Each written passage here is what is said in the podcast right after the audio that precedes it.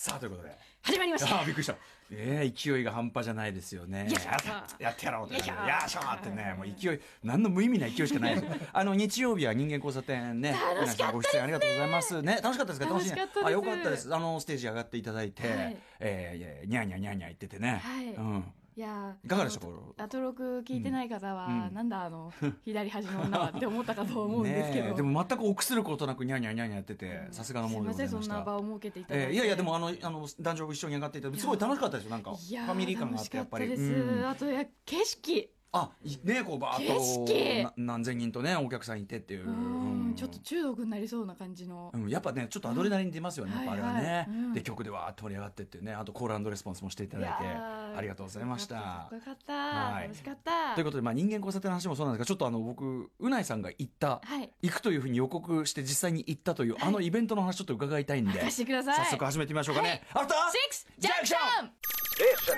After Six Junction. 5月16日木曜日時刻は6時を過ぎましたラジオでお聞きの方もラジコでお聞きの方もこんばんは TBS ラジオをキーステーションにお送りしているカルチャーキュレーションプログラム「アフターシックスジャンクション」略してアトロークパーソナリティは私ラップグループライムスターの歌丸と木曜パートナー TBS アナウンサーのうないりさですはいということで先ほどまあお話ししてたのは、はいえっと去るね12日の日曜日に、えーお台場野外特設会場で、えーライムスター主催の人間交差点音楽フェス、えーまあ、開きまして、まあ、非常に天気も良くて本当に心地よかったですよね、はいいや気持ちいい天気でしたね昨年と打って変わって、うんで、えっ、と、ライムスターの最後のライブのところの、あ、ふたし、今、後ろで流れてる曲のフルバージョンのところに、えーまあ、うないさんと、えー火曜日パートナー、うがきさんと、えー金曜日の山本隆明さん、この3人来ていただいて、えーコーラスとしてね、参加していただいたという、くだりでございました。一生あの人数がいるステージ上に立つことないのでいやいやいやいや、まあ、あの人間交差点も続きます。もう今後もだってライムスターはね、もっと大舞台のところもありますからね。そしたらもうぜひちょっとお願いします。あの、ぼああれは大体何時、多分、トータルで、あの、景色の中に見えたのは6000、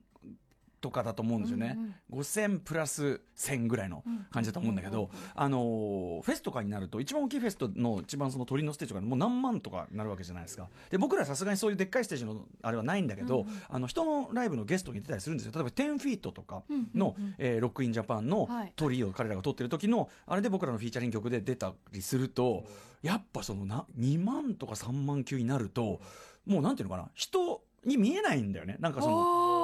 俺が一番連想する砂鉄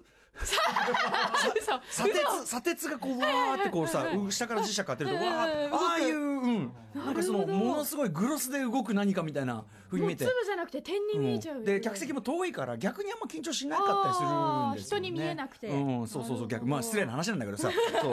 で交差点ぐらいのあの感じがむしろね確かに近く感じ一る番前の方がこう、うん本当にレスポンスしてくそれうる感みじとか顔も見えちゃうしね、んもっと近く見えるのが実は武道館なんですよえー、武そん道館な近いんですか武道館って2階席がすごくステージに近く見えるあそうなんです傾向があって本当に本当に目と鼻の先に、へーであのステージのあのセッティングの仕方によって全然、はいはいあの手が届く席えそんもあなる近いんですか、うんそんぐらいのところもあったりします、へー後ろの方とかはねそれは嬉しいですねうんまあまあでも楽しんでいただければでメールもいただいておりまして、うよかったにゃん、あのねトゥーさん、えー歌丸さんうないさんこんばんはこんばんはえー先日の人間交差点に参加した際初めて目の前でうないさんのダサダンスが見れて感動しました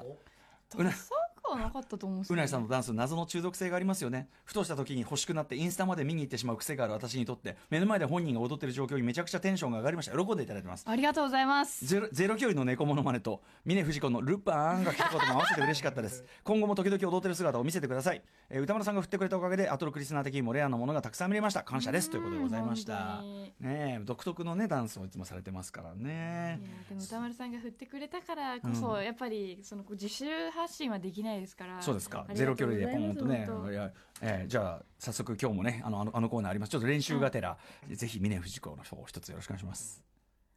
ルパンはい。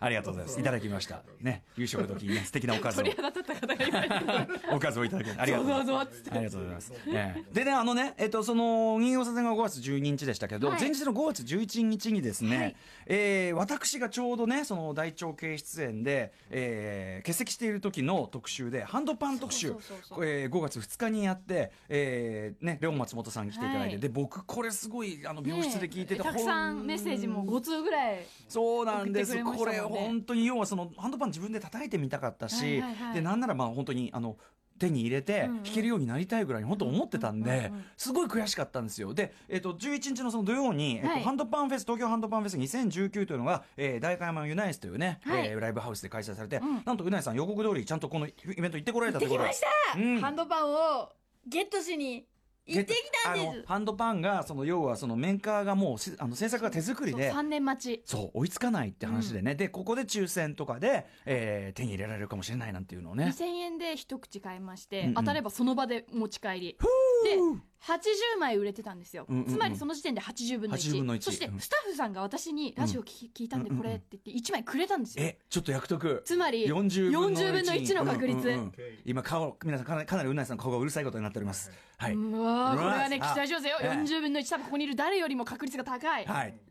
若干のチートをしてうんしゃこりって思ったら見事撃沈しまして外れまして外れましたあそうですかまあこれ女しょう性がなのい方が当たってましたねああ運ですからねでも3等となる T シャツを見事ゲットゲットしたという3と真ん中にハンドパンが書いてある T シャツだったんで、そこ叩い,、もう叩いてようかなって今のうちそのお腹を叩いてお我腹を慢叩いてをしようえライブはどうだったんですかちなみいにやーとっても素敵でしたよね、うんうんうんそのハンドパンうんプレイヤーの方うがんたくさん出演されてたんですけど、ええええそれぞれ演奏スタイルもあとうんうんコラボレーションするアーティストの方も全然違くて、うんうんうん全く違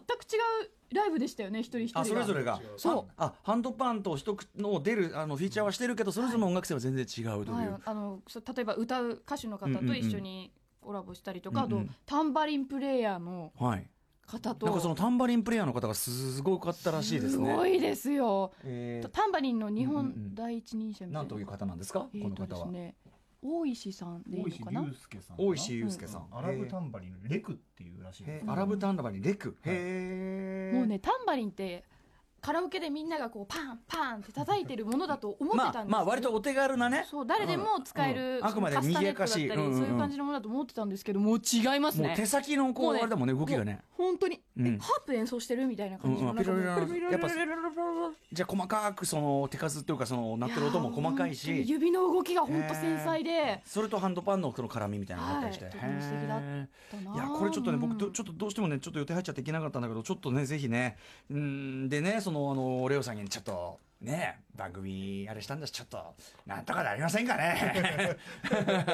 みたいなこと言ってねいやいやいや優先即日購入、んあのー抽選会もあったんですよ、うんうんうん当たるんじゃないんですけど、はい購まあ入できる権利、まあうん3で年間待たずにあ3年間待たずに行けるのがあったんだうんそれも会長、うん一緒に日枝会長が日枝会長に、もうディ一レク枚ターですけもらっどねてすきみませんて日枝会長って何かとあデすいませんィレクターの日枝会長日ね枝う会ん長にもう一枚もらってきてくださいって言って、うんそこ無料なんですよ、うんうんで自分の分とええ日枝会長に注1文枚したもらのってうん2枚これも抽選券2枚、うんあ抽選なんだこれはこれも当たる確率高いうんこれもはずあそうそうな会場結構でも人いらしてたんですかじゃあ結え構ー、でもな何百、うん百二百人100 200ぐらいいたかなああそうかでその人たちがまあ基本的にはみんなハンドパン欲しいとも思ってる人たちなわけだもんねああそうでもやっぱちょっと甘くなかったねこれ少ねなかったですでも本当にじゃあちょっとでも本当に俺もあのすごくあの興味興味っていうかすごくやりたいんでちょっと本当に注文して3年でいいから待とうかな本 当にねマジな話。うん、いやそんぐらいそんぐらいそんぐらいももともとあのスティールパンの音色がすごい好きで、はいはいはいでまあでもスティールパンちょっとなあのなんかなと思ってたらそのやっぱハンドパン新しい楽器でもあるし、うんうんうんね、日本だとやっぱこう比較的ゼロスタートに近いところからいけるなと思ってそうですねそううんまあ、3年経ってるとかなりあれかもしれないけど、ちょっとねちょっとまた改めまあちょっとレオさんまたねあのスタジオお招きしてそう第2弾をね、はいやっていただいてという、うそのん、時にもう一度その時に「ちちょっとレオちゃんレオちゃんちょっとちょっとわかるよねょっとね頼むよわかるよねちょっと別にお金お金ないわけじゃないんだ よ別に肩も肩も見ながら ねお金出せないんだお金出すって言ってんだからさ。いいじゃんいいじゃ んさあ、まあそんな感じでね、今日はね、実はこの6時台、さらにこの後ね、ちょっとカルチャー情報ね、はいすごいのが来ますから、そうはい楽しみです早めに始めてみましょう。様々なお城を発見して紹介するカルチャーキュレーションプログラム、アフターシックスジャンクション5月16日木曜日のメニュー紹介です。この後すぐカルチャー最新レポートでは格闘ゲームの世界大会エボジャパン2019にて全くのノーマークながら圧倒的実力で優勝したパキスタンの超新星アルスラン・アッシュ選手のインタビューをついに放送します、うんインタビュアーは、えー格ゲー大好き一般人白水さんですラミさんがついに直接ついにアルスラーシュ選手に話を聞く、これすごいです直撃ねしたわけです、はいそしてその後6時30分からはブラジルリオデジャネイロのスラム街に10年暮らし住人たちと日常を共にしながら撮影を続けた写真家伊藤大輔さんが登場しますこの写真集「ホマンチコ」ってこれすごい写真集ですからね、お話を伺うの楽しみですそして7時からの「ミュージックゾーンライブダイレクト」は「機動戦士ガンダム」40周年を記念したオフィシャルミックス CD をリリースされました DJ シーザーさんによるガンダムソングミックスですはいそして夜8時からの特集コーナー「ビヨンドザカルチャーは日本のアイドルダンスナンバーアレンジの開拓者編曲家船山元樹の70年代楽曲をディスコ視点で聴く特集、えーもう本当に毎挙にともがないんですけど、まあ、中島みゆき、えー沢田研二とかですね、まあえー近いところだと、まあ、TOKIO とか KinKi とかね、セクシーゾーンとかまで、えー70年代から現在に至るまで歴史に至る、えー、一日残る数々の名曲を手掛けてきた編曲家の船山元樹さん、ね、今でも現役ですけどもちろんね、えー今夜はその長いキャリアの中でも特に70年代にちょっと的を絞りまして日本の歌謡界にどのようにダンスグルーヴやディスコサウンドを持ち込んでいったか今そのねあの j p o p 的なので踊れる曲みたいなのもすごく、で、アイドルが踊れる曲歌うみたいなの普通ですけど、それのある意味パイオニアというか、はいえー活気というのがあったわけです画期的な瞬間というのが、その最初期の成果を実際の楽曲を聴きながら学んでいくという特集です解説してくれるのはアレンジャーリミキサープロデューサーにしてディスコ考古学賞を受賞されております T グルーヴさんと音楽ライターの池上隆さんです番組では皆様からのメッセージを募集していますメールアドレスは歌丸アットマーク tbs.co.jp 歌丸アットマーク tbs.co.jp ですメッセージを読まれた方全員に番組ステッカーをプレゼントしておりますはい、えー、また番組では各種 SNS も稼働中です。はい、ツイッターではお知らせや放送のフォロー、そしてインスタグラムではスタジオの様子など、さらに LINE では日々放送前に番組の予告が届きますので、皆さん、フォローしてくださいうなぎさんの顔のうるささが見れるのはフォローしてくださいアトロクアトロク公式インスタのみよろしくお願いしますうなぎさんの公式インスタにはこのうるさい顔は載っておりませんお願いしますお願いしますそれではアフターシックスジャンクション行ってみよう After Six Junction.